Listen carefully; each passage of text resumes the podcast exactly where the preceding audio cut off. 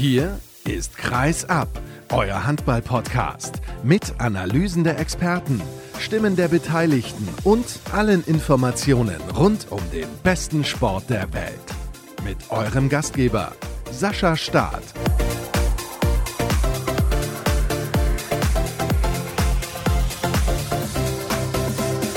Auch in dieser Woche habe ich natürlich eine Sendung für euch vorbereitet.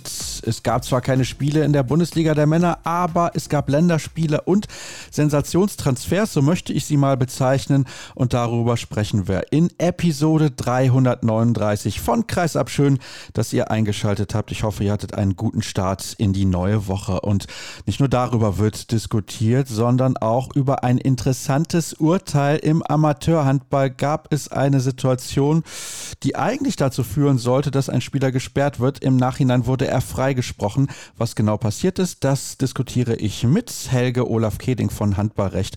Und im Interview der Woche ist ein Bundesligaspieler zu Gast, der, wie ich finde, in seiner Premierensaison in der vergangenen Spielzeit einen sehr guten Eindruck hinterlassen hat. Er hatte mit Verletzungsproblemen zu kämpfen, ist aber jetzt wieder zurück beim HSV Live Tissier. Zunächst sage ich aber Hallo an den Kollegen Rufen Möller. Schönen guten Tag, hallo. Hallo Sascha, moin. Ehemals ja für den François Avis tätig, jetzt mittlerweile wo und was machst du da genau? ja, genau, das will ich dir gerne erklären. Ich bin jetzt Projektleiter der Europeada. Jetzt werden natürlich deine Hörer sich alle äh, fragen, was ist das? Die Europeada ist ein Fußballturnier. Und zwar ist das die Fußball-Europameisterschaft für Minderheiten, für nationale Minderheiten. Und die findet im Sommer 24, ja, hier in, in Flensburg und Umgebung im deutsch-dänischen Grenzland statt. Und dieses Turnier darf ich seit 1. März ganz offiziell mitorganisieren. Ist dir das schwer gefallen, den klassischen Journalismus zu verlassen, insbesondere den Handball, den du ja so liebst? Ja, das wird sich ja noch zeigen jetzt so. Das war so ein ziemlich fließender Übergang. Also ich habe die Weltmeisterschaft im Januar noch mitmachen dürfen. Der Februar war noch relativ stressig und dann ging es hier gleich ja mit dem nächsten Projekt weiter, wo es halt auch irgendwie Schlag auf Schlag geht. Also so viele Gedanken konnte ich mir dann noch nicht drüber machen. Aber nö, es fühlt sich gut an bisher, der, der neue Job. Und ich war inzwischen auch mal ganz privat beim Handball, das war auch nett. Und von daher passt es im Moment für mich. Der Grund, warum ich dich eingeladen habe, ist natürlich das, was ich eingangs erwähnt hatte. Ein Sensationstransfer beziehungsweise zwei. Und ich glaube auch, wenn du jetzt nicht mehr beim Flensburg AV tätig bist, bist du der richtige Ansprechpartner dafür. Denn die beiden Akteure, die von der SG Flensburg-Handewitt verpflichtet wurden, nämlich Simon Pittlik und Lukas Jörgensen, sind absolute Top-Spieler. Sie kommen beide von GOG im Sommer und Jetzt lassen wir mal Jürgensen zu Beginn außen vor und Pitlick, da hat sich ja halb Europa bemüht, weil er einfach ein sensationeller Spieler ist. Du hast ihn ja auch dann noch gesehen bei der Weltmeisterschaft im Januar und ich nehme mal an, du kommst auch, was seine Fähigkeiten angeht, nicht aus dem Schwärmen heraus. Nee, ja, wer Handball mag, der, der kommt da nicht raus. Und ja, da ist Flensburg, glaube ich, wirklich ein, ein super Transfer gelungen. Den kann man, glaube ich, schon so ja, in der Kategorie einordnen, also Matthias Gissel, ja, und dann Pütlik, das sind ja wohl irgendwie so im, im Rückraum die kommenden oder, oder ja, sind ja schon die aktuellen Stars, die Dänemark da so zu bieten hat. Bei Gitzel war die SG ja damals, ja, weiß ich nicht, ob sie nicht schnell genug waren oder damals waren sie halt da nicht dran. Das haben die Füchse eingetütet. Diesmal ist Flensburg dann dran gewesen und ja, hat schon ziemlich eingeschlagen, der Transfer. Also hier in Flensburg natürlich riesen riesen Euphorie so in der Fanszene, was man irgendwie an Kommentaren hört oder auch liest und habe auch relativ viel so gelesen aus Kieler Fanszene, die so ein bisschen sagen, Mensch, da hat der THW gepennt und das dann ausgerechnet der Erzrivale aus Flensburg da Pütlik geholt hat, das schmeckt den Kielern sicherlich nicht. Naja, die Frage, die ich mir dann stelle, ist, haben sie wirklich gepennt oder hatten sie einfach keine Chance?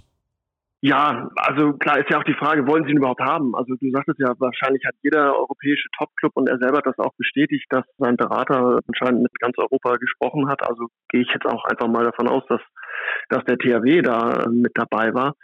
Ja, wenn ich Pütlik so richtig verstanden habe, dann hatte er sich halt so ein paar, er hat nicht gesagt, was das für Kriterien waren, aber er hatte sich ein paar zurechtgelegt und die konnte Flensburg für ihn alle erfüllen. Er sieht die Mannschaft als sehr spannend an, hat in einem Interview gesagt, dass er glaubt und findet, dass diese Mannschaft in ein, zwei Jahren ums Final Four in der Champions League mitspielen kann. Und er gibt auch zu, er hätte sicherlich woanders mehr Geld verdienen können, aber das war für ihn nicht der Anreiz, zumal er ja auch erst 22 ist, meine ich. Von daher war das, glaube ich, eine Entscheidung von ihm pro Flensburg. Das ist aber eine mutige Aussage, dass er in zwei Jahren mit diesem Verein um das Champions League Final vorspielen kann, wenn wir jetzt mal auf die Tabelle in der Bundesliga schauen. Und ja, ich weiß, es gibt viele, die sagen, die SG ist auch, was diese Saison angeht, noch nicht raus aus dem Meisterschaftsrennen. Es wird natürlich trotzdem sehr, sehr schwierig, aber man muss sich auch erstmal für die Champions League qualifizieren, um das Ding gewinnen zu können. Ja, klar, natürlich, das stimmt. Genau, ich sehe das genauso, dass die, also die Bundesliga ist ja noch lange nicht entschieden und Flensburg ist ja jetzt plötzlich so ein bisschen wieder wieder rangekommen. Aber man darf auch nicht vergessen, die SG hat noch die anderen Teams von oben bis auf die Löwen, die müssen am letzten Spieltag nach Flensburg. Gegen die anderen muss Flensburg auswärts ran. Also ich glaube, insgesamt haben sie da in der Hinrunde zu viel liegen lassen. Vielleicht reicht es dann am Ende nicht, sich nächste Saison für die Champions League zu qualifizieren, aber mit der Mannschaft, die sie nächste Saison haben, glaube ich schon, dass sie dann auch wieder ganz, ganz oben angreifen können. Sie werden zumindest nicht weiter abfallen. Und diese Befürchtung musste man ja zwischendurch dann auch haben. Also jetzt haben sie ja doch auf dem Transfermarkt ordentlich zugeschlagen. Und von daher sehe ich das schon als Zeichen an die Konkurrenz dann für die Zukunft.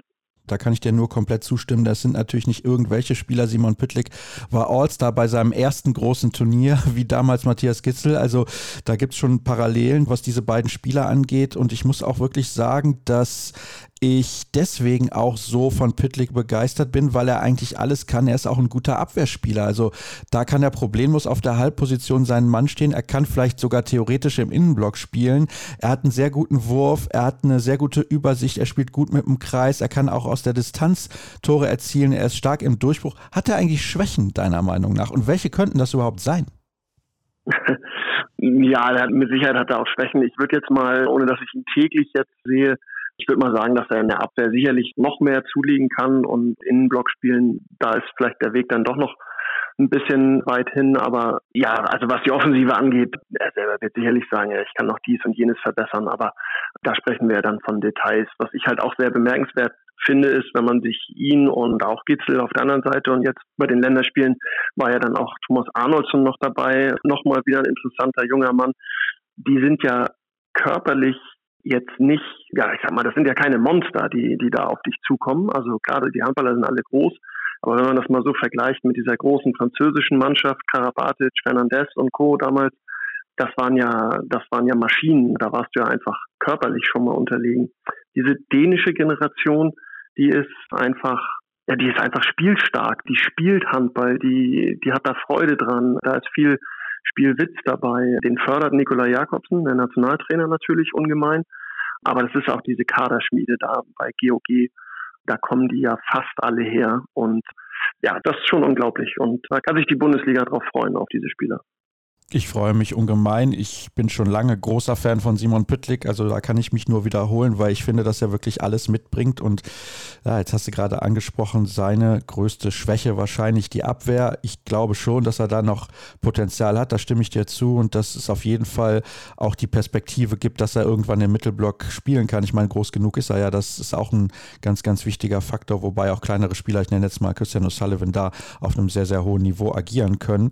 Lukas Jürgensen ist krass Kreisläufer und ja, aus dem Hut gezaubert fast schon von Nikola Jakobsen bei der Weltmeisterschaft. Auch sein erstes Turnier gespielt und auch sehr, sehr gut. Auch ein offensiv starker Kreisläufer. Ja, würde ich ja mal so ein bisschen als die dänische Antwort auf Goller und Kohlbacher, so vom Spielertyp, vielleicht sogar eher Richtung Kohlbacher als Goller, ja eher klein als Kreisläufer, also klein in Anführungszeichen, aber einen tiefen Schwerpunkt, wendiger Typ, auch super spielstark, spielt auch Innenblock, hat er in der Nationalmannschaft gespielt, auch bei GOG. Und wenn man dann schaut, wen Flensburg nächste Saison am Kreis hat, eben mit Jürgensen, Goller und Lagotinczek als Riesen dann daneben. Aktuell Anton Linskog natürlich auch noch im Kader. Das ist eine große Vielfalt, die sie da haben. Sie können also frei auswählen, beziehungsweise Mike Machulla kann das Wobei Anton Linsko kann ich mir nicht vorstellen, dass der in der nächsten Saison noch das Flensburger Trikot trägt. Das glaube ich auch nicht. Wobei es gab jetzt zuletzt ja wohl mal eine Äußerung von ihm auch ausgehend. Da hieß es, dass er sich vorstellen könnte, seinen Vertrag zu erfüllen. ich sehe das nicht so. Also auch wenn er jetzt hier und da mal dann vielleicht ein paar mehr Minuten bekommt und sicherlich wird er auch jetzt im, im restlichen Saisonverlauf auch noch gebraucht werden, aber der hat ja einfach eine unglaubliche Verletzungshistorie hier in Flensburg auch, der kommt nie richtig in Tritt und das merkt man ihm einfach an und ich glaube, das ist für beide Seiten dann besser wäre, wenn man die Zusammenarbeit dann beendet. Bin sehr gespannt, wo er landen wird. Könnte mir vorstellen, dass irgendein Verein im Mittelfeld der Bundesliga sich ihn schnappen wird, weil er ja schon gezeigt hat in Wetzlar, dass er eine gute Qualität mitbringt. Aber klar, wenn man verletzt ist regelmäßig, dann ist es auch schwer, in so eine Mannschaft reinzufinden. Dann hätten sie also einen ersten Rückraum mit Pittlik, mit Smeets und in der Mitte mit Gottfriedson am Kreis Goller, auf den Außen Jakobsen und Hansen, auch zwei Weltmeister und im Tor Kevin Möller und Benjamin Buric. Also wenn ich mir das so ansehe, wobei ich weiß nicht, ob du dich erinnerst vor dieser und auch vor der letzten Saison rufen, als wir in der Saisonvorschau jeweils auf die Spielzeit vorausgeblickt haben. Da waren wir ziemlich davon überzeugt, dass die SG so richtig durchstartet und beide Male hat es nicht geklappt. Ja, genau. Gehen wir mal zwei Jahre zurück. Da kam dann ja doch nochmal wieder einiges an Verletzungen dazu. Kann man dann vielleicht darauf schieben. Jetzt vor dieser Saison oder im vergangenen Sommer waren ja tatsächlich alle fit. Und da hatten wir ja auch gesagt, gut, das muss ja jetzt irgendwie. Es zeigte sich dann aber im Laufe der Hinrunde, dass das Problem ein bisschen war, dass man ja im Grunde so ein Überangebot hatte. Also Machulla hat dann auch versucht, er hat auch versucht, es einigen Kritikern recht zu machen, hat dann wirklich versucht, allen Einsatzzeiten zu geben, zu rotieren, hat quasi jedem Spieler mal Vertrauen geschenkt. Damit konnte die Mannschaft aber nicht so richtig umgehen, weil es gab keinen eingespielten Kern, so wie in den letzten Jahren. Und ja, hat auch nicht so wirklich funktioniert. Erst als er wieder zurückgegangen ist zu, ich sag mal, diesem, ja, einer Startformation und dann eher so zwei, drei, maximal drei Auswechselspielern. Seitdem läuft es besser. Gleiche Geschichte dann ja nächste Saison. Muss man halt schauen, wie, ja, wie er die Neuzugänge integriert bekommt. Es gehen ja mit Magnus Röhl und Simon Halt, vor allen Dingen neben Goller, die beiden wichtigsten Abwehrspieler. Das darf man ja auch nicht vergessen. Das wird nicht einfach spurlos an der SG vorbeigehen. Auch wenn man jetzt unglaublich Qualität dazu bekommt. Das muss ich ja auch erstmal finden. Trotzdem sage ich dann, und wenn es dann das dritte Mal ist, wenn sie verletzungsfrei bleiben, dann wird diese Mannschaft ganz, ganz oben angreifen. Also mich würde wundern, wenn es nicht passieren würde, weil sie einfach so gut besetzt sind und ja, die Qualität, die liegt ja auf der Hand. Aber klar, es kommen auch immer wieder Verletzungssorgen dazu. Das ist häufig so der Fall und da kann man auch nicht planen. Von daher muss man da einfach Geduld zeigen und gucken, wie sich das entwickelt. Und die Konkurrenz, die schläft ja auch nicht, wenn wir uns die Kader der anderen Top-Mannschaften in der Bundesliga ansehen. Das ist ja auch immer so ein Faktor. Ich glaube allerdings, dass diese Transfers dafür sorgen, dass man zunächst mal, was die ja, was die kurzfristige Perspektive angeht, an so Mannschaften vorbeizieht, wie zum Beispiel dem THW Kiel, der einen deutlich älteren Kader hat und wo der Umbruch ja auch irgendwann erfolgen muss. Und du hast ja eben auch schon gesagt, insbesondere in der Kieler Fanszene war man alles andere als begeistert über diese Transfers. Es gab übrigens auch Gerüchte, dass eine hohe Ablösesumme fällig wird. Hummel ist jetzt der neue Vertragspartner bzw. Ausrüster der SG ab der kommenden Saison, verlässt den THW Kiel übrigens als Ausrüster, sehr interessant auch diese Randnotiz und angeblich auch zur Debatte stand, dass Aaron Mensing zu GOG geht. Was kannst du dazu sagen? Hast du da irgendwas gehört? Ja, genau. Also wenn man mit der Ablösesumme anfangen, also in Dänemark bei GOG wurde von einer historischen Ablösesumme im dänischen Handball gesprochen. Da gab es Experten, die von vier Millionen Kronen wohlgemerkt gesprochen haben, was dann so ungefähr 500.000 Euro entsprechen würde. Ja, weiß ich nicht, kann ich nichts zu sagen. Also habe ich nirgendwo offiziell bestätigt bekommen. Ist ja auch die Frage, ist das nur für Püttlik? Fließt da der Jürgensen-Transfer noch irgendwie mit ein? Gibt es da irgendwie Überlegungen, noch einen anderen Spieler der SG in die andere Richtung zu schicken, sage ich mal? Aaron Mensing hat ja auch die Länderspiele mitgemacht. Und meine ehemaligen Kollegen von Avis, die waren natürlich auch wieder vor Ort und haben da gute Arbeit gemacht, haben auch mit Mensing gesprochen, der sich insofern geäußert hat, dass er gesagt hat, er möchte spielen. Ja, im Moment spielt er bei der SG, im Moment hat er die Nase vor Lasse Möller beispielsweise, spielt ja auch richtig gut, ist zur Nationalmannschaft zurückgekehrt. Hm, wie er selber jetzt so die Perspektive sieht, weil er sagt auch richtigerweise, ein Verein holt ja nicht Simon Püttlik, um den auf die Bank zu setzen. Also das ist ja mal auch klar. Wenn Flensburg aber auch wieder zurück will, nach ganz oben Champions League, das wissen wir auch, dann brauchst du einen Kader, wo, wo du jede Position doppelt besetzt hast. Was ich noch nicht so ganz verstanden habe, ist, im Grunde ändert sich ja nicht so viel an der Situation für Mensing. Also Lasse Möller ist immer noch da.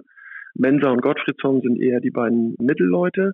Und dann kommt Püttlik, aber dafür geht Schögert Johannessen. Jetzt könnte man vielleicht drüber diskutieren und sagen, ja gut, Püttlik, der wird mehr spielen als Schögert, aber trotzdem, dann ist Mensing ja irgendwo auch nicht schlechter gestellt. Und ja, er hängt sehr an der SG. Er hat ja hier in der Jugend auch schon für die SG gespielt. Das ist sein Traumverein. Er hat wohl auch nicht ausgeschlossen, dass eine Ausleihe in Frage kommen könnte. Aber ich an seiner Stelle und vor allen Dingen an Stelle der SG würde ihn nicht abgeben, weil er ja einfach auch etwas Besonderes hat. Und jetzt bin ich endlich auch in der Breite wirklich top aufgestellt. Und wenn ich das finanzieren kann, dann würde ich die alle so zusammenhalten, wie, wie sie jetzt da sind. Ich meine, wir haben jetzt eben mehrfach darüber gesprochen, dass Verletzungen bei der SG in den letzten Jahren immer ein Thema waren. Und was das angeht, wird das auch in Zukunft so sein. Von daher gehe ich schon davon aus, dass diese Breite enorm wichtig wäre. Und theoretisch, Metz Menzer kann auch auf der halbrechten Position spielen. Dann könnte Pitlick auch ab und an auf der Mitte spielen. Das kann er nämlich durchaus auch. Also da kann man, was die Position angeht, rotieren. Und Gottfriedson kann vielleicht nicht mehr ganz so viel spielen, auch wenn er natürlich ein Spieler ist, der am liebsten immer 60 Minuten spielt. Das ist nochmal ein anderes Thema. Ja, er muss vielleicht auch nicht. Das ist ja das Ding. Ja, und dann kommt noch dazu, dass du auf der halbrechten Position Franz Semper hast. Bei dem steht auch zur Debatte, dass er eventuell nach Leipzig zurückkehrt. Also dann hättest du da ja auch wieder eine Vakanz, die du füllen musst. Klar, Kirke Löke steht da im Raum als Neuzugang. Aber trotzdem, also da gibt es viele Optionen bei der SG Flensburg-Handewitt. Jetzt haben wir eigentlich gar nicht über die Länderspiele gesprochen. Das wollte ich auch noch kurz mit dir machen. Vielleicht kannst du dazu ein bisschen was sagen, weil ich habe sie beide nicht gesehen. Ich habe nur die Ergebnisse gesehen, habe gesehen, wer da bei den Dänen gespielt hat und mir wird Angst und Bange.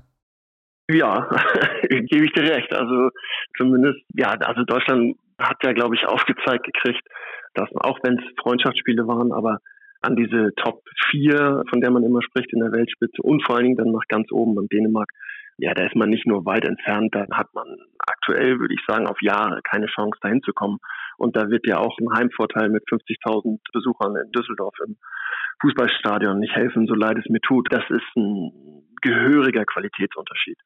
Also Dänemark hat ja wirklich, eine B-Mannschaft hört sich komisch an, wenn man überlegt, wer da aufgelaufen ist, aber es zeigt einfach, die, die zaubern da einfach immer wieder neue Leute aus dem Hut. Thomas Arnoldsson habe ich schon erwähnt gerade, spielt am Donnerstag sein erstes Länderspiel und schenkt Deutschland sieben Stück ein und kam, glaube ich, nach 20 Minuten ins Spiel. Und so einen Spieler sucht man in Deutschland ja ganz, ganz lange vergeblich. Und dann wurde ja gestern auch ich habe es im Fernsehen gesehen, ich war nicht live in der Halle, aber es wurde dann am TV drüber diskutiert, ja, dass halt noch viel Arbeit aufs deutsche Team zukommt. Ich sehe aber einfach nicht die Spieler, die jetzt von heute bis Januar dann plötzlich da sein sollen, um die Mannschaft da auf das Niveau der Dänen zu heben. Zumal, wie gesagt, also die Dänen, die bringen dann auch irgendwann wieder Mikkel Hansen, Rasmus Lauge, Niklas Landin, Kevin Möller. Die waren alle nicht dabei gestern. Und die gewinnen trotzdem mit sieben zweimal. Also ja, das wird noch spannend für die deutsche Mannschaft. Du hast es gesagt, nächstes Jahr 50.000 am Eröffnungsspieltag in Düsseldorf im Stadion. Aber ich frage mich wirklich, wie gut die Chancen sind, der deutschen Mannschaft vielleicht das Halbfinale zu erreichen. Es hängt natürlich auch ein bisschen davon ab, was die Auslosung ergibt, auf welche Gegner man wann treffen wird. Das ist auch ganz, ganz wichtig. Und ich glaube, neben der dänischen Mannschaft sind die Franzosen immer noch ganz, ganz weit weg. Die Schweden sind uns definitiv voraus und wahrscheinlich auch noch die Spanier. Es ist halt immer so der Punkt. Jetzt sagt der ein oder andere, ja, bei der WM haben sie ja ganz gut gespielt. Ja, aber in dem entscheidenden Spiel gegen Frankreich hatten sie auch keine Chance. Ja, ich glaube, der springende Punkt ist ja vor allen Dingen auch, man kann dann vielleicht jetzt darüber diskutieren, ja, okay, das kriegen sie vielleicht hin bis Januar und dann mit Euphorie und in einem Spiel können sie einen von den Großen aufschlagen. Das ist ja auch alles schön und gut und dann schaffst du vielleicht bei der Heim-EM ein gutes Ergebnis, kommst ins Halbfinale, vielleicht gewinnst du sogar eine Medaille mit viel Glück. Nur der Unterschied zu einem Land wie Dänemark, es ist egal, wen Nikola Jakobsen anruft oder aufstellt und wer da fehlt vor allen Dingen. Die haben sich so ein Qualitätslevel erspielt. Er kann jetzt seine Superstars schonen, sodass die beim entscheidenden Turnier dann auch wieder die nötige Frische haben. Wenn Alfred Gislason gestern Knorr, Goller, Kohlbacher, Wolf, wenn er die alle zu Hause gelassen hätte, dann hätte Deutschland ja mit 20 verloren wahrscheinlich. Und das ist der Unterschied, dass die Dänen einfach im Nachwuchs im Moment weltweit führend sind. Die, die produzieren jedes Jahr mindestens ein, zwei Top-Leute und wir reden ja von wirklich Top-Leuten wie Gitzel, Püttlik, Arnoldson und dann haben sie wahrscheinlich jetzt auch schon wieder einen irgendeinen 19- und 18-Jährigen, den wir noch gar nicht kennen. Und in Deutschland kommen diese Talente irgendwie nicht nach. Also sicherlich, Julius Kühn wird vielleicht wieder fit oder Sebastian Heimann oder Kastening, die kommen dann zurück. Aber das sind ja punktuelle Geschichten. In Dänemark ist das einfach grundsätzlich, dass da neue gute Spieler nachrücken. Das hört sich nicht gut anrufen. Bisschen schade, aber natürlich Respekt an das, ja was schon. die Dänen machen. Für die Dänen ja schon. Ja, für ja, die absolut, Dänen schon. absolut. Ja, kann man wirklich nur den Hut ziehen. Ich finde es sehr, sehr bemerkenswert und sie machen einfach sehr, sehr viel richtig. Und es ist nicht so, dass sie im Jugend- und Juniorenbereich die Titel abräumen würden, aber irgendwas machen sie halt einfach besser. Es ist nicht so, dass in Deutschland die Anzahl an Spielern fehlen würde. Dänemark ist das deutlich kleinere Land und sie haben deutlich weniger Handballer, als wir in Deutschland haben, aber sie machen einfach Dinge anders und besser als wir und das muss man dann eben auch neidlos anerkennen. Rufen, herzlichen Dank, dass du mir zur Verfügung gestanden hast. Wer weiß, wann wir uns das nächste Mal wiedersehen bzw. wiederhören. Es war mir auf jeden Fall eine Freude, mit dir immer zu sprechen. Und jetzt geht's in die erste saukurze Pause, wie immer hier bei Kreisab. Bis sofort.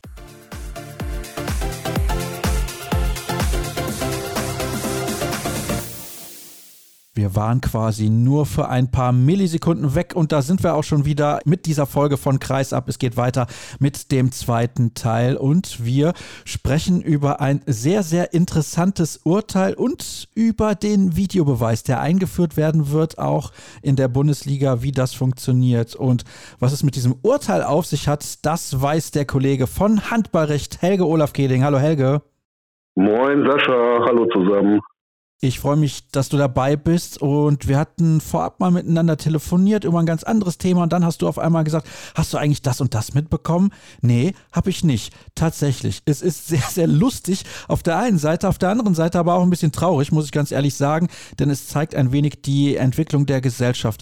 Du hast auf deiner Seite dazu einen Artikel verfasst. Es geht um einen Fall, der ja sehr kurios ist und die Überschrift lautet Urteil, verpiss dich, keine Beleidigung, Fragezeichen und auch Ausrufezeichen. Vielleicht kannst du mal ganz kurz im Ansatz erläutern, worum es da eigentlich geht und dann gehen wir ein bisschen ins Detail. Also es ging darum, dass nach einem Spiel, muss ich sagen, jemand zum Schiedsrichter gesagt haben soll, verpiss dich. Dieser Spieler ist dann für zwei Spiele gesperrt worden von der spielleitenden Stelle und dagegen ist der Verein dann vorgegangen denn es ging eigentlich dem Verein mehr darum, festzustellen, dass es gar nicht in Richtung Schiedsrichter ging und dass es ein ganz anderer Spieler war, spielt jetzt keine Rolle. Dann hat aber der Landesspruchausschuss, das ist so die Eingangsinstanz des Handballverbandes Niederrhein, entschieden, ist es völlig wurscht, wer da was gesagt hat oder ob der was gesagt hat, zu wem er es gesagt hat. Denn die Äußerung verpiss dich ist nach heutigem Sprachgebrauch keine Beleidigung mehr, erfüllt nicht den Tatbestand der Beleidigung. Das ist schon mal sehr, sehr interessant, wie ich finde. Können wir aber gleich noch drüber diskutieren. Wenn das in der, ich sag mal, zweiten, dritten oder vierten Liga passiert wäre, hätten wir wahrscheinlich da ordentlich was von mitbekommen. Das ist ja ein bisschen untergegangen und deswegen nehme ich mal an, weil du auch gerade eben gesagt hast, Handballverband Niederrhein, wir sprechen hier über Amateurhandball. Sicher. Ich bin mir jetzt nicht mehr sicher, in welcher Klasse das Spiel stattgefunden hat. Ich meine, es sei in der Landesliga gewesen. Interessant ist allerdings, dass das Urteil nicht aus der Luft gegriffen ist von diesem Handballgericht, sage ich jetzt mal, dem auch ein renommierter Strafrechtler vorsitzt, der sonst nichts anderes macht außer Strafrecht im Anwaltsleben. Der hat sich gestützt auf ein Urteil des Amtsgerichts Dortmund, ich glaube aus dem Jahr 2020, wo dann der staatliche Richter genau das gesagt hat. Das ist keine Beleidigung und da haben die das lang und breit hergeleitet an Beispielen von einem Lied von Udo Lindenberg, von einem CDU-Wahlplakat in Richtung Drogendealer. Und ich glaube, da gab es noch eine dritte Quelle, wo das Gericht das beim Googlen gefunden hat, wo das sozusagen in den allgemeinen Sprachgebrauch eingeflossen ist. Und da haben die gesagt, okay, die Zeiten ändern sich. Ich verkürze das jetzt mal ein bisschen. Heutzutage scheint das gesellschaftlich akzeptiert zu sein. Verpiss dich als verschärfte Form von hau ab oder geh weg zu sagen. Und darauf hat sich dann das Handballgericht gestützt, vielleicht auch mit dem Hintergrund, naja, wenn das ein staatliches Gericht entschieden hat, dann nehme ich das mal so an. Okay, das ist natürlich die Diskussion. Ist völlig klar, dass die Schiedsrichter das ein bisschen anders sehen. Kann ich im Übrigen nachvollziehen. Ich bin jetzt nicht Jahrgang 2000 oder jünger, du auch nicht. Deswegen haben wir da, glaube ich, eine andere Ansicht. Wenn ich jetzt zu dir sage, verpiss dich, dann findest du das wenig witzig. Ja, das kommt ja bei der Beleidigung auch mal auf den Zusammenhang an. Ne? Also wenn du das zu mir sagst, das ist kein Problem, wir kennen uns, dann ist das irgendwie freundschaftlich nett gemeint. Wenn es ein Wildfremder sagt, ja, das ist ja immer so, dann muss man halt immer beachten, wo die Beleidigung, in welchem Zusammenhang die ausgesprochen wird. Das muss auch dazu sagen, das Amtsgericht Dortmund ist jetzt nicht der Rechtshimmel der Welt oder der Nabel der Welt. Das ist halt eine Einzelmeinung. Und ob das jetzt auch in Bayern so entschieden worden wäre oder in Schleswig-Holstein, das wage ich jetzt mal zu bezweifeln. Und ich sehe das so, dass das Urteil zwar in der Welt ist, jetzt auch von dem Landesspruchausschuss, aber dass sich die Landesverbände, die anderen Landesverbände nicht daran halten müssen und wahrscheinlich auch nicht daran halten werden. Das mal als Beruhigung an die Schiedsrichter, die in der Diskussion ja zu Recht angepisst waren, um heute im Wort zu bleiben. Ja, schön, dass du dieses Wort direkt aufgreifst. Ich kann es auf jeden Fall gut nachvollziehen, dass der Schiedsrichter gedacht hat, der Spieler, der hat mich beleidigt, denn er hat das ja direkt in den Spielberichtsbogen eingetragen. Der Schiedsrichter hat das in den Spielberichtsbogen eingetragen. Die Situation war halt streitig, ist halt nie aufgelöst worden. Wie gesagt, wie das genau gewesen ist, hat sich das Gericht gar nicht mit beschäftigt, das Sportgericht. Die haben dann gesagt, egal wie es gewesen ist, es ist eben nicht im Sinne des Strafgesetzbuches eine Beleidigung. Und da das Wort Beleidigung in der Rechtsordnung des DHB oder auch im Regelwerk in der Regel 18a, da steht halt Beleidigung, das muss man dann halt gleichsetzen mit dem Beleidigungsbegriff des deutschen Strafrechts, des staatlichen. Und dem folgt auch das oberste Gericht, was wir im Handball haben, das Bundesgericht des DHB. Denn das bezieht sich in seiner Rechtsprechung im Punkt Beleidigung immer auf die Vorgaben des Bundesverfassungsgerichts. Und ja, Insofern wird das im Handballrecht schon übernommen und jetzt hat da offensichtlich so ein erstes staatliches Gericht das ist übernommen. Ein Sportgericht, die ja sich, du sagtest, Gesellschaftswandel, das einfach übernommen und ein bisschen die Grenzen verschoben zu dem, was früher einmal war.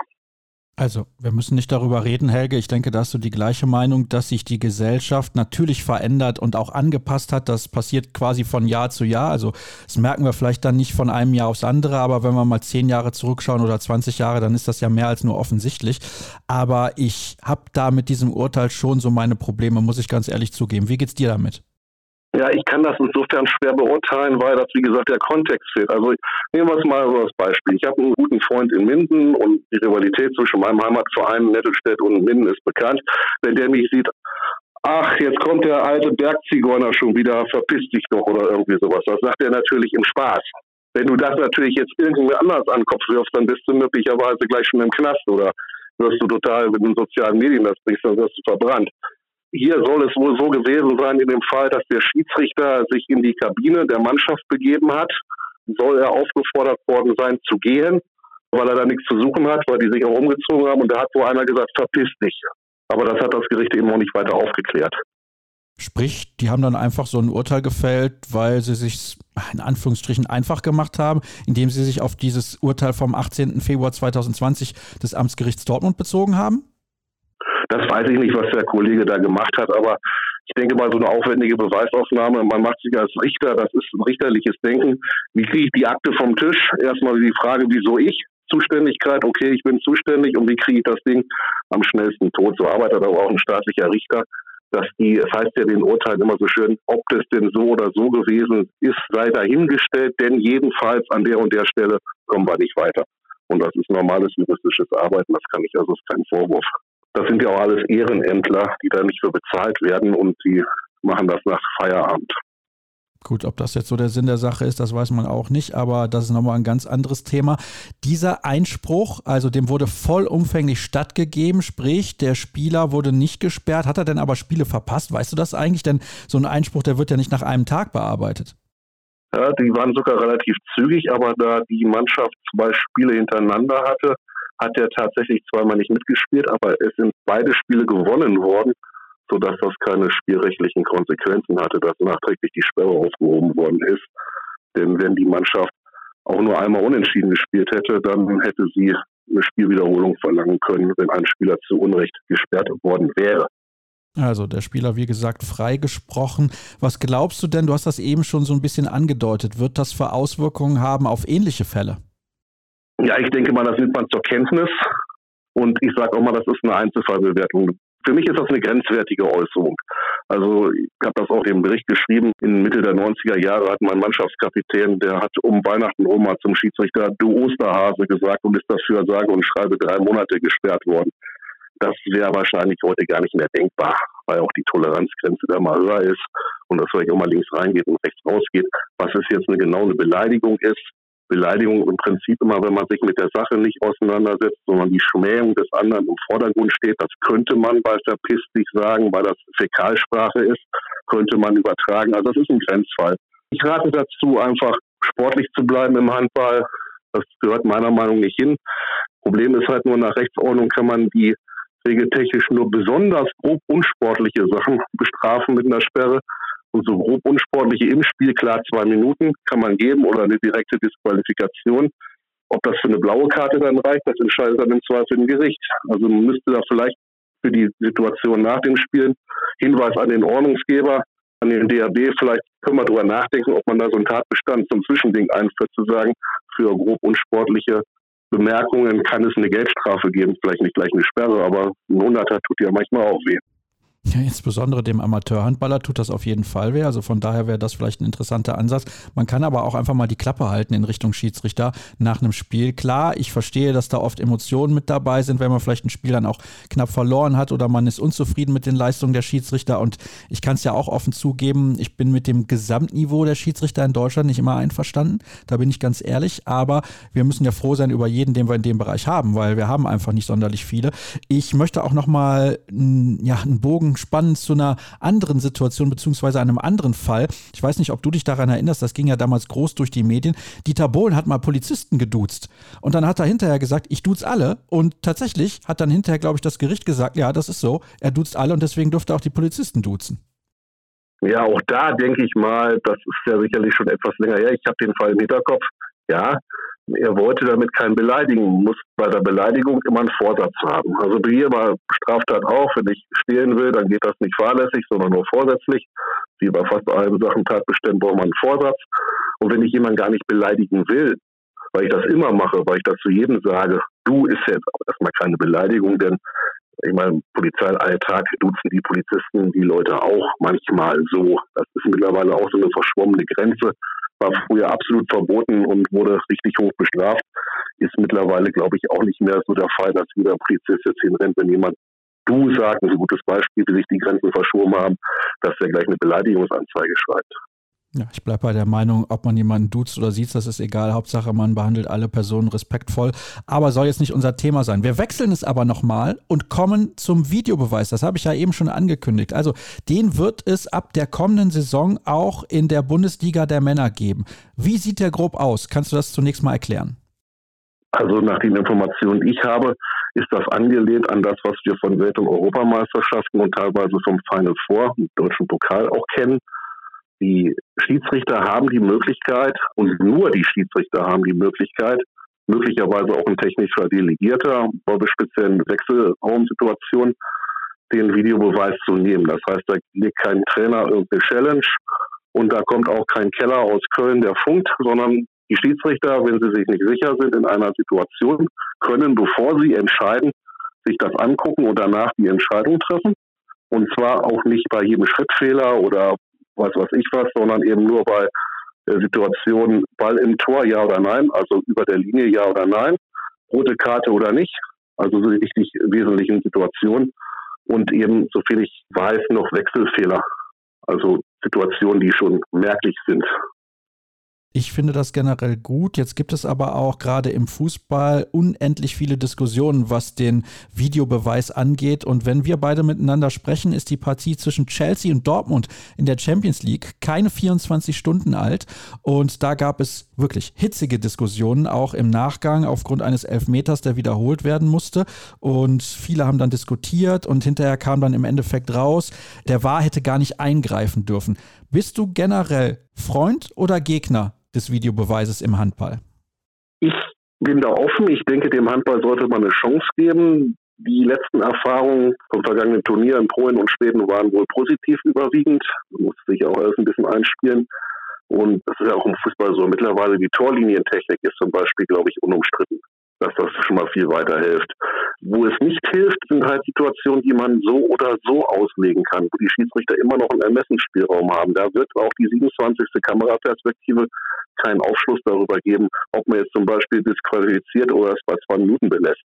Ob das jetzt im regeltechnisch besonders grob rücksichtslos war oder eben nur grob rücksichtslos, das Foul. Das ist immer eine Ermessenssache, da hilft dir ein Video vielleicht nicht weiter, aber wenn die Schiedsrichter sich besser fühlen und sagen, okay, gestützt, ich habe auch nochmal eine andere Wahrnehmung drauf, das können wir so gut vertreten, wir haben jetzt nicht völligen Bockenmist gemacht, dann hilft das denen schon weiter. Und da die Situationen ja nicht so oft sind wie im Fußball, glaube ich nicht, dass das allzu oft zum Einsatz kommt. Vielleicht einmal im Spiel, wenn überhaupt, dann halte ich das für eine gute Sache. Also ich kann dir da nur zustimmen, ich sehe das genauso. Und was du ja auch gesagt hast, was ganz, ganz wichtig ist, Trainer können eben keinen Videobeweis zur Rate ziehen. Das ist die Aufgabe der Schiedsrichter, dann zu sagen, okay, wir möchten uns eine gewisse Situation nochmal ansehen. Ja, es gibt Überlegungen, ob man das ausweitet tatsächlich, habe ich jetzt gehört seitens der IHF, weil man jetzt positive Erfahrungen gemacht hat, ob man nicht, ja, wie im Hockey, dem Trainer pro Halbzeit jedem Trainer eine Challenge gibt, dass was überprüft werden kann. Und wenn es dann passt, also die Entscheidung korrigiert wird, dann behält er die Challenge, ansonsten verfällt sie. Das halte ich allerdings für problematisch. Diesen Gedanken sollte man, glaube ich, auch nicht weiter verfolgen, denn was lasse ich beurteilen? Ein Schrittfehler? Ja, wenn ich jetzt sage, ich lege eine Challenge, dann denken sie sich von mir aus eine schwarze Karte aus oder sonst was, was es auch immer sein mag. Ja, und dann geht es erstmal darum, was lasse ich kontrollieren? Und da ist die erste Diskussion. Und dann sagt der Schiedsrichter möglicherweise, das fällt aber gar nicht in den Rahmen dessen, was wir hier per Video nochmal beurteilen können. Und dann hast du eine Diskussion. Das würde ich also nicht für sinnvoll halten. Also ich denke, das, was der Handballer jetzt gemacht hat über die Jahre, ist ein guter Weg. Ist eine Absicherung für die Schiedsrichter in diesem enorm schweren Spiel oder schnellen Spiel auch. Ja, und ich denke, dass die ganz groben Dinger dadurch korrigiert werden können. Gerade bei so Situationen wie Schrittfehler oder Stürmerfaul stelle ich mir das unglaublich schwer vor, wenn dann noch die Trainer hingehen und können eine Challenge legen, beziehungsweise eine Challenge nehmen. Also da würde ich auch sagen, keine gute Geschichte. Das Einzige, wo ich sagen würde, wo es sinnvoll ist, ist bei so Geschichten wie bei der Spieler im Kreis. Also wenn jetzt der Außen einspringt und ist mit dem Fuß auf dem Kreis und es wurde nicht gesehen von den Schiedsrichtern, dass man dann vielleicht nochmal eine Challenge nimmt. Aber das Spiel ist dann ja auch so schnell, dann gibt es schon wieder die nächste Aktion, dann gibt es ein Tor vielleicht eventuell. Also ich stelle mir das unglaublich kompliziert vor und ich würde auch sagen, für den Moment, puh, besser nicht. Ja, das sehe ich auch so. So zu lassen, wie es ist. Also es ist ja immerhin in der Bundesliga so weit gekommen, dass es, die Diskussion ist ja schon älter. Nur jetzt ist es so weit, dass in jeder Halle der Kamerastandard ungefähr gleich ist. Sonst hast du es ja gehabt, du hast von mir aus in Kiel in der Ostseehalle hast du beim Spitzenspiel sechs, sieben, acht Kameras, du weißt das besser als jeder andere. Und dann irgendwo in Minden vielleicht nur zwei. Und wenn du dann aber für beide mögliche Mannschaften Videobeweis zulässt, dann hat die eine acht Perspektiven und die andere nur zwei. Das muss schon einheitlich sein. Und das ist jetzt wohl gewährleistet im nächsten Jahr mit dahin. Und dann kann man das auch erstmal angehen. Ja, das ist ein sehr, sehr guter Punkt, dass aktuell der Kamerastandard nicht der gleiche ist und dann wäre es ja eine Form von Wettbewerbsverzerrung. Genau das möchten wir ja nicht. Wir möchten, dass alle die gleichen Chancen haben im Wettbewerb. Das haben sie ja generell eh schon nicht, weil sie unterschiedliche Hallen haben, unterschiedlichen Etat und so weiter. Aber was das angeht, sollten alle die gleichen Möglichkeiten haben. Glaubst du, das wird dann im Endeffekt gut funktionieren? Und glaubst du übrigens auch, obwohl wir ja gerade argumentiert haben, dass es besser wäre, es wahrscheinlich nicht zu erweitern, dass eine Erweiterung trotzdem irgendwann kommen wird? Also irgendeiner wird das ausprobieren. In der Regel macht die IHF ja immer so Regelerprobungen, nennen sie das. Also sie suchen sich einen Nationalverband raus, der freiwillig sich bereit erklärt, das mal zu machen. Und dann wird das getestet und wenn das dann dafür gut befunden wird, dann wird es übernommen oder auch nicht. Oder die machen das zum Beispiel jetzt bei einer Junioren-WM, die sie jetzt nicht so hoch einstufen. Wir probieren das da mal aus und sammeln der Erfahrung. Das will ich gar nicht ausschließen, dass das passiert. Aber ich denke, jetzt ist erstmal für die Bundesliga der erste Schritt gemacht. Und seitens der HBL kann ich mir nicht vorstellen, dass da einer einen Vorstoß macht in die Richtung. Ich finde es auf jeden Fall gut, dass generell der Videobeweis in der Bundesliga eingeführt wird. Ich glaube, das war auch an der Zeit und mal gucken, wie es dann im Endeffekt funktionieren wird. Und ja, wahrscheinlich werden wir darüber diskutieren, aber man muss, glaube ich, auch allen deutlich kommunizieren, wann überhaupt die Schiedsrichter den Videobeweis zur Rate ziehen dürfen. Ich glaube, das ist auch ein großes Problem. Das war ja auch die Diskussion bei dem Spiel Chelsea gegen Dortmund. Wann darf überhaupt der Video Assistant Referee eingreifen? Und ich denke, Helge, dass das ein ganz, ganz entscheidender Punkt ist, dass man das entsprechend kommuniziert, um dann da Diskussionen auch zu vermeiden.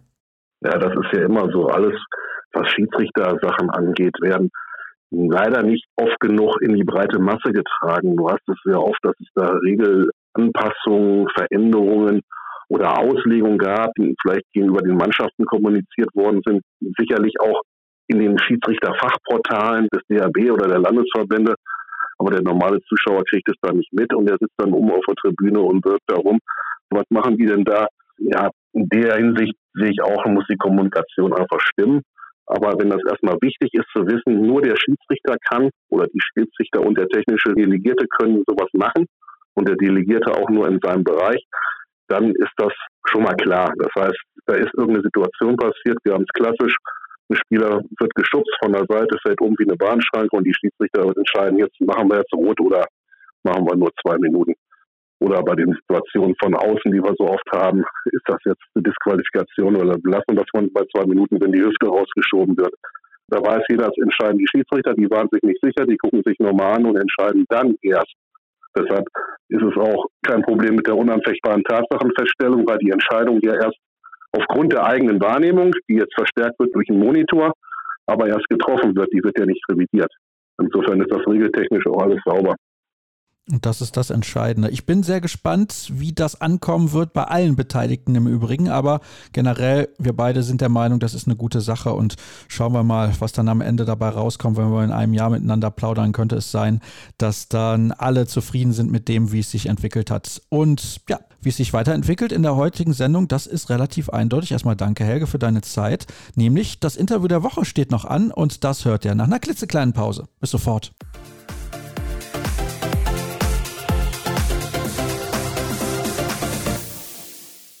So, liebe Leute, dann gibt es natürlich abschließend noch das Interview der Woche, gar keine Frage, ihr kennt das und ihr kennt es auch, dass ich hinweise auf die unterschiedlichen Plattformen bei Social Media von Kreisab. Twitter at Kreisab, YouTube at Kreisab, dann haben wir noch Facebook natürlich, könnt ihr nach Kreisab suchen und vor allem Instagram, Hashtag und Accountname Kreisab. Ich freue mich über jeden neuen Follower, der denkt, okay, das ist ein interessantes Ding, beziehungsweise da höre ich doch ab und zu gerne mal rein oder like like oder mache andere darauf aufmerksam.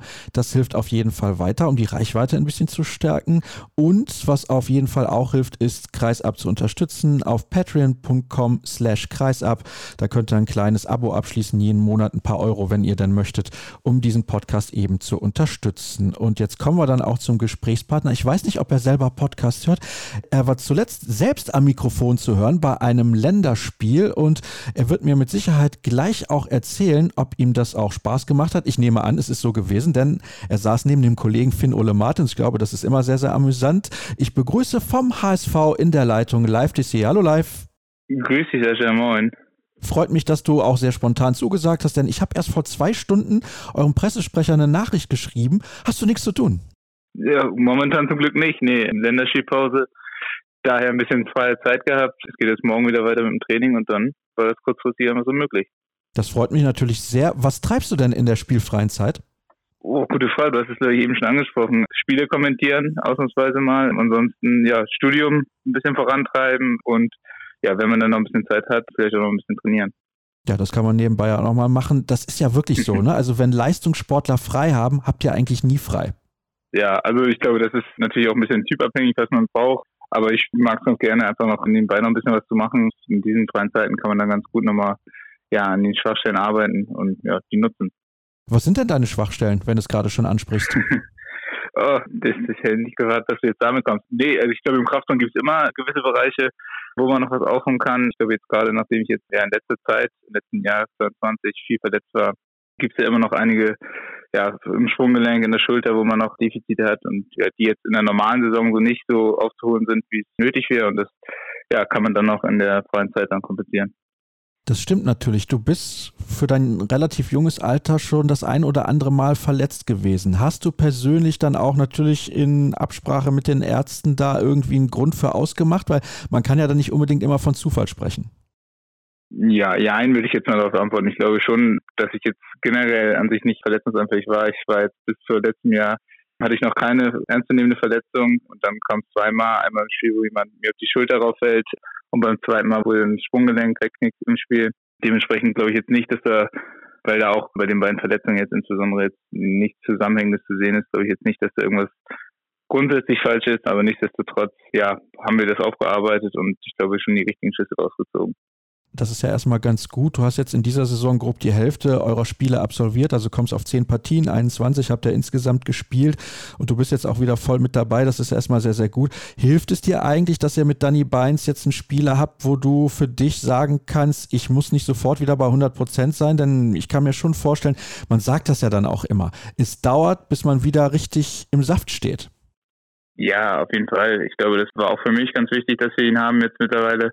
Dass einerseits so geliebt in der Zeit dazu kommt, dass der Druck halt dann rausgenommen wird von einem selber, dass sich dann alle fragen würden, wann du wieder da bist, weil die Mannschaft dich braucht. Ich glaube, das ist auch so der Fall, aber so haben wir es jetzt über die Mannschaft sehr gut kompensiert. Das war enorm wichtig. Ich glaube auch in der Zeit danach, ja, war es gut, dass man nicht sofort wieder mit 60 Minuten starten muss, wie du es gesagt hast, sondern ja, Zeit hast. Aber auf der anderen Seite hast du ja auch Bock zu spielen. ja, Gottes Willen, darüber müssen wir nicht reden. Das hat, glaube ich, jeder, aber jeder, der eine, eine längere Verletzung hat, weiß auch, dass es halt manchmal nicht förderlich ist, wenn man sofort wieder 60 Minuten ran muss, weil man halt, wie du es gesagt hast, auch nicht immer mit 100 Prozent wieder zurückkommt, sondern halt noch ein paar Spiele, paar Trainingseinheiten mehr nochmal braucht, um wieder genau dieses Spielgefühl zu bekommen und auch die Grundfitness zu bekommen. Und dementsprechend, glaube ich, ja, konnten wir das in der Phase sehr gut kompensieren in der Mannschaft. Du bist Jahrgang 99, also Ende 99 geboren, auch in Hamburg. Ich meine, ist natürlich für dich eine tolle Sache, in deiner Heimatstadt zu spielen. Trotzdem würde ich gerne mal wissen, wenn man 23 Jahre alt ist, wie bewusst ist einem als Leistungssportler eben in diesem Alter, dass der Körper das Kapital ist, mit dem man ja auch, ja, ich sag mal, besonders gut umgehen muss. Hast du das in den letzten ein, zwei Jahren noch mal ein bisschen intensiver für dich wahrgenommen oder war dir das immer schon relativ bewusst? Weil ich glaube, das ist auch ein Entwicklungsprozess würde ich auch mitgehen, dass das ein Entwicklungsprozess ist. Ich glaube aber, dazu kommt natürlich nochmal jetzt in meiner Situation dazu, dass wir halt in dem Verein auch eine enorme Entwicklung gemacht haben. Das heißt, als ich damals hier mit 17 Jahren die ersten Spiele gemacht habe, waren wir noch in der dritten Liga. Das heißt, dementsprechend ist natürlich auch die Professionalisierung im Verein, im Team ja, und im gesamten Umfeld noch nicht so. Das heißt, ja, es wird noch nicht so ernst genommen, wie es in der ersten Liga dann getan wird. Und ich glaube, diese Entwicklung bin ich auch selber mitgegangen, persönlich auch fürs Bewusstsein, und dementsprechend habe ich auch vieles dann in der Zeit angepasst, was für einen professionellen Handball dann nun mal vonnöten ist. Und ich glaube, ja, wenn man den ganzen Verein, aber auch meine persönliche Entwicklung sieht, hat das ganz gut geklappt. Ja, das würde ich auch sagen, dass das sehr gut geklappt hat. Ich finde, dass du auch in der letzten Saison eigentlich gefühlt ja sofort in der Bundesliga angekommen bist. Oder hattest du für dich persönlich noch einen anderen Eindruck? Nee, würde ich auch sagen. Ich glaube, was natürlich jetzt dann der harte Cut gemittet der Rückrunde dann auch mit der Schulterverletzung war, war ärgerlich, glaube ich, für die Entwicklung für mich persönlich auch, weil es, genau wie du es gesagt hast, ja, schon sehr gut lief in der Mannschaft, mit der Mannschaft in der ersten Liga, auch für mich persönlich. Und dann wird einem natürlich viel von der Entwicklung genommen. Dazu kommt natürlich dann nochmal die Schwunggelenk, woher dann ja schon Rückschritte, ja, oder was heißt Rückschritte, die Entwicklung ja gestoppt wird in der Linie, aber ich glaube, ich merke jetzt gerade momentan, wie es momentan wieder läuft, dass ich auf einem guten Weg bin, wieder zu alter Stärke und ja, hoffe dem Team auch in der ersten Liga weiterzuhelfen. Vielleicht kannst du das mal genauer erklären mit dieser Sprunggelenksverletzung, weil du bist ja ein Spieler, der sehr explosiv unterwegs ist, mit einer ordentlichen Dynamik, der viel ins Eins gegen Eins geht. Du hast viele Richtungswechsel in deinem Spiel auch und wenn du dann so eine Sprunggelenksverletzung hast, das muss ja für dich im Prinzip der blanke Horror sein, weil das ist ja ein ganz wichtiges Asset, nenne ich es jetzt mal, weil du eben vor allem, ich habe jetzt gerade gesagt, diese Richtungswechsel, die brauchst du ja unbedingt für deine Art und Weise Handball zu spielen. Ja, absolut. Ich glaube, das ist auch ja, mit der Grund, warum ich so lange dann noch im Endeffekt brauchte, um bei 100 Prozent zu sein, weil es halt, wie du sagst, man kann relativ schnell dann wieder laufen, normal laufen, geradeaus laufen, aber genau was wichtig ist, ist nun mal halt, dass die ja, Richtungswechsel halt passen, dass die, dass die Dynamik und halt alles, was im 1 gegen 1 passiert, was ja auch nicht ganz vorherzusehen ist, ja, was auf dem Schwunggelenk passiert, ja, gegeben ist, dass es ausgehalten wird. Und ich glaube, das war ja lange Zeit die Sorge, bei mir persönlich auch, dass das dann so ist, oder so wieder wird, wie es vorher war. Aber ich glaube, es ist jetzt mal so, dass ich mit Tape und Schiene spielen muss. Und das ist halt, ja, im Prinzip der größte Unterschied. Und jetzt mittlerweile, im Gegensatz wahrscheinlich zum Ende des letzten Jahres, wo man schon gespielt hat, aber jetzt habe ich auch wieder volles Vertrauen und ja, bin guter Dinge, dass das, wie gesagt, dass die Dynamik oder die Mobilität vom Schwunggelenk ja so wieder ist wie vorher. Ja, Mobilität, das war das Wort, das mir gefehlt hat eben. Aber das ist schon interessant, dass du sagst, du spielst jetzt halt mit Schiene und Tape. Wird das eine dauerhafte Geschichte sein oder ist das vielleicht einfach nur eine Kopfsache, dass du weißt, ja, ich tape mich und ich habe halt noch die Schiene, da fühle ich mich einfach besser mit? Boah, das wird die Zeit zeigen, aber ich glaube, ich kann mir Stand jetzt kann ich mir nicht vorstellen, kurz bis mittelfristig auf eins von beiden verzichten zu wollen. Genau wie du es gesagt hast, für den Kopf einfach, weil es ja dann doch nichts Kleines war, was am Sprunggelenk war, hätte ich, glaube ich, ja, sowohl bei nur China als auch bei nur Tape, bei nur Tape aber nochmal mehr Angst, dass da irgendwas passieren könnte wieder. Ich habe ja eben schon gesagt, du bist ein Spieler, der sehr dynamisch ist. Du gehst viel ins Eins gegen Eins. Also manchmal denke ich, du wärmst da in die Lücke. Das ist schon unglaublich. Also das ist ja im Prinzip Mord am eigenen Körper mehr oder weniger. Warum zur Hölle machst du das trotzdem? Also ich meine, wenn man Leistungssportler ist, weiß man, dass man den eigenen Körper unendlich belastet. Aber wenn man sich auch die Spielweisen vieler Spieler heutzutage im Handball anguckt, das ist schon ein hohes Risiko, was ihr da geht. Aber irgendwie scheint ihr ja auch gar nicht anders zu können.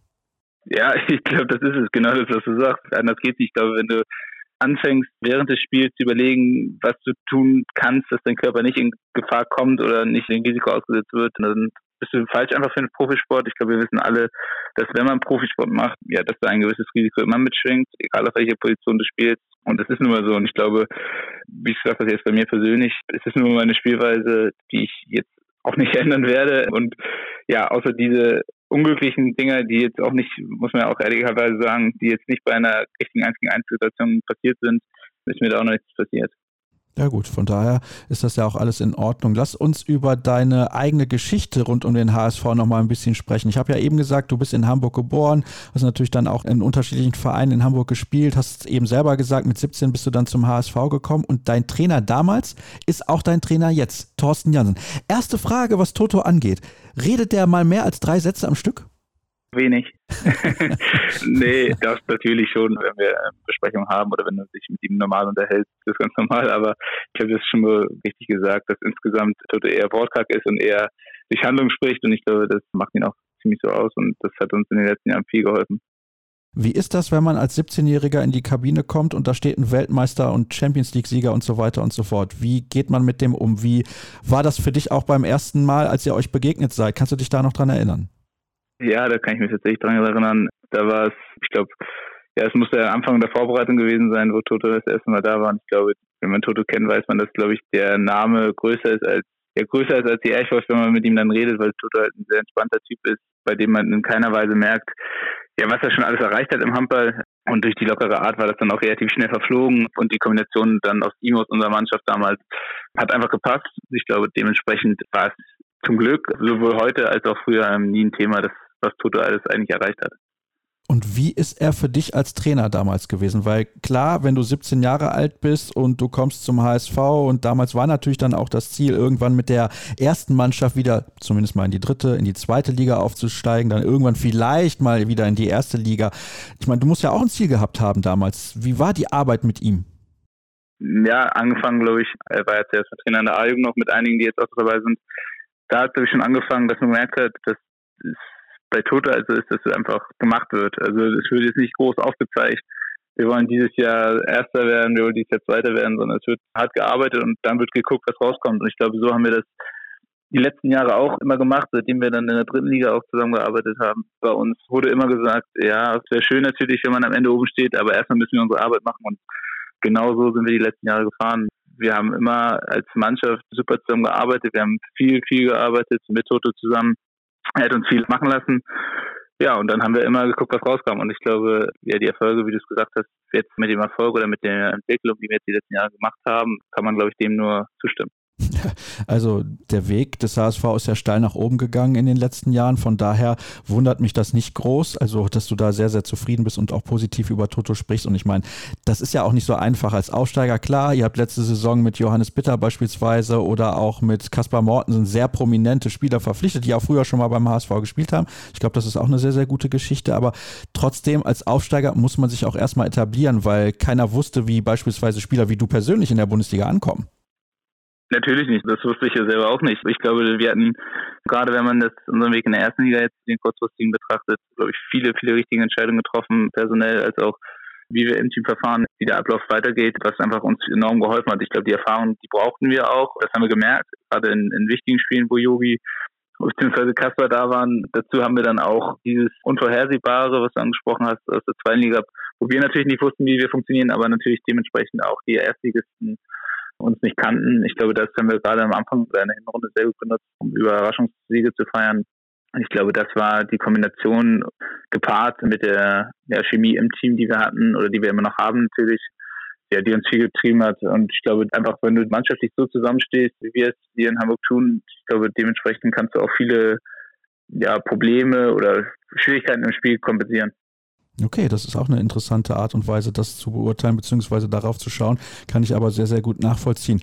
Was glaubst du denn, was wird für diesen Verein in den nächsten Jahren möglich sein? Weil ich will es nicht als Problem bezeichnen, aber irgendwann kommen natürlich die Leute und sagen, ja, früher hat der HSV mal um die Meisterschaft mitgespielt, um Europapokalsiege. Ich glaube, Geduld ist an der Stelle ganz besonders wichtig. Wie siehst du das?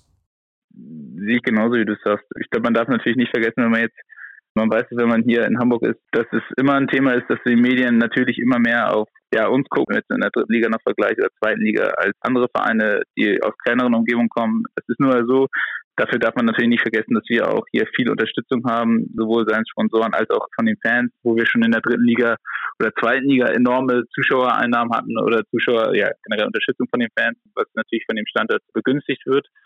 Und es war immer so, dass wir von der Umgebung bzw. von den Medien viel gehört haben, ja, der HSV müsste wieder aufsteigen, wie wer sieht's denn aus, wenn man wieder mal ein Spiel verloren hat. Und so war es halt immer. Und ich glaube, da muss man in Hamburg mit leben, dass diese mediale Präsenz da ist. Aber sozial müssen wir auch sein, dass man sagt, dass wir, glaube ich, insgesamt einen sehr guten Umgang mit all dem, mit dem Umfeld und mit den Medien auch gefunden haben, dass es, glaube ich, hier mehr zusammengearbeitet wird und wenig Druck sowohl von den Fans als auch von den Sponsoren auf uns ausgeübt wird, wo dann gesagt wird, wir wollen hier was Nachhaltiges aufbauen im Vergleich halt zum früheren HSV, was Nachhaltiges auf viele Schultern verteilt, was halt auch noch in zehn Jahren da ist. Und da geht es jetzt nicht darum, dass wir in zwei Jahren international spielen oder ob wir in fünf Jahren um den Titel mitspielen. Ich glaube, wir wollen hier einfach was schaffen, wo man halt nachhaltig was von hat, mit nun mal Spielern, die sich mit dem Verein voll identifizieren. Und das ist, glaube ich, hier eher wichtig als kurzfristiger Folge. Nichtsdestotrotz sind wir im professionellen Handball und ich glaube, wir wollen alle so weit oben wie möglich stehen und dafür arbeiten wir natürlich auch tagtäglich, aber wie gesagt, nicht auf Teufel komm raus und ich glaube, alles wird zu seiner Zeit kommen.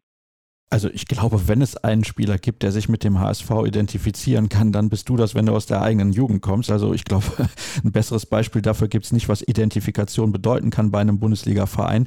Von daher, ja, also da habe ich gar keine Zweifel, was das angeht. Ich würde gerne wissen, bist du eigentlich damals als kleiner Junge dann auch beim alten HSV in der Halle gewesen und hast da vielleicht auch ein paar Spieler gehabt, wo du dich daran orientiert hast, wie, wie du vielleicht selber mal spielen könntest?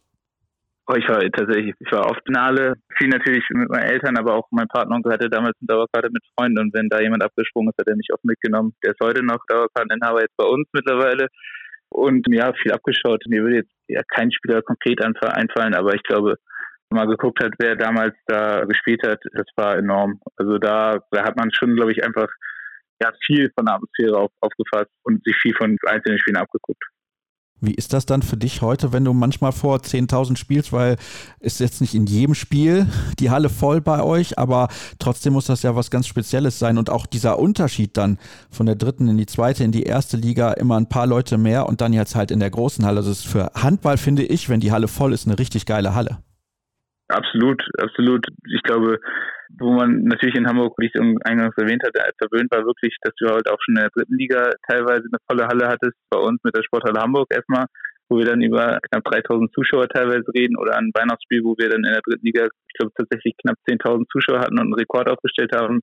Aber ja, ich glaube, wenn man sieht, dass wir mittlerweile ja schon 5, 6, 7.000 Zuschauer bei einigen Spielen zusammenkriegen, das ist einfach unfassbar, wenn man überlegt, dass der Verein neu gegründet wurde. Ähm, ich glaube, da kann man einfach nur dankbar sein, dass die Fans quasi vom alten HSV noch mitgekommen sind und es immer noch so unterstützen.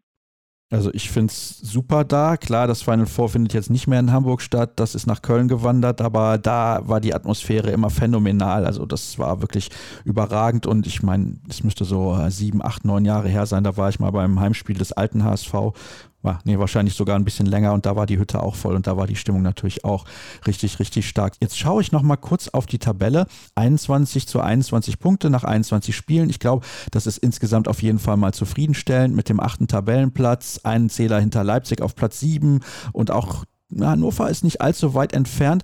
Glaubst du, es ist tatsächlich möglich, da noch ein bisschen anzugreifen oder ist vielleicht auch das Mittelfeld zu ausgeglichen, um sich selber da entsprechend Ziele zu stecken. Das klingt jetzt vielleicht ein bisschen kurios, aber vielleicht weißt du, worauf ich hinaus möchte.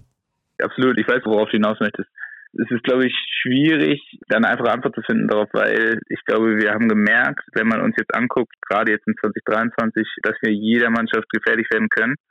Dementsprechend ist es immer schwierig dann zu akzeptieren, wenn Mannschaften vor einem stehen, wo man weiß, dass man gegen sie gewinnen kann. Das ist immer schwierig zu akzeptieren. Nichtsdestotrotz, du hast es gesagt, ich glaube von Platz wahrscheinlich sechs, sieben oder sieben eher, ja, Hannover sechs, glaube ich, bis Platz zehn, elf kannst du mit drei, vier schlechten Spielen hintereinander kannst du alles werden oder guten Spielen hintereinander kannst du alles werden.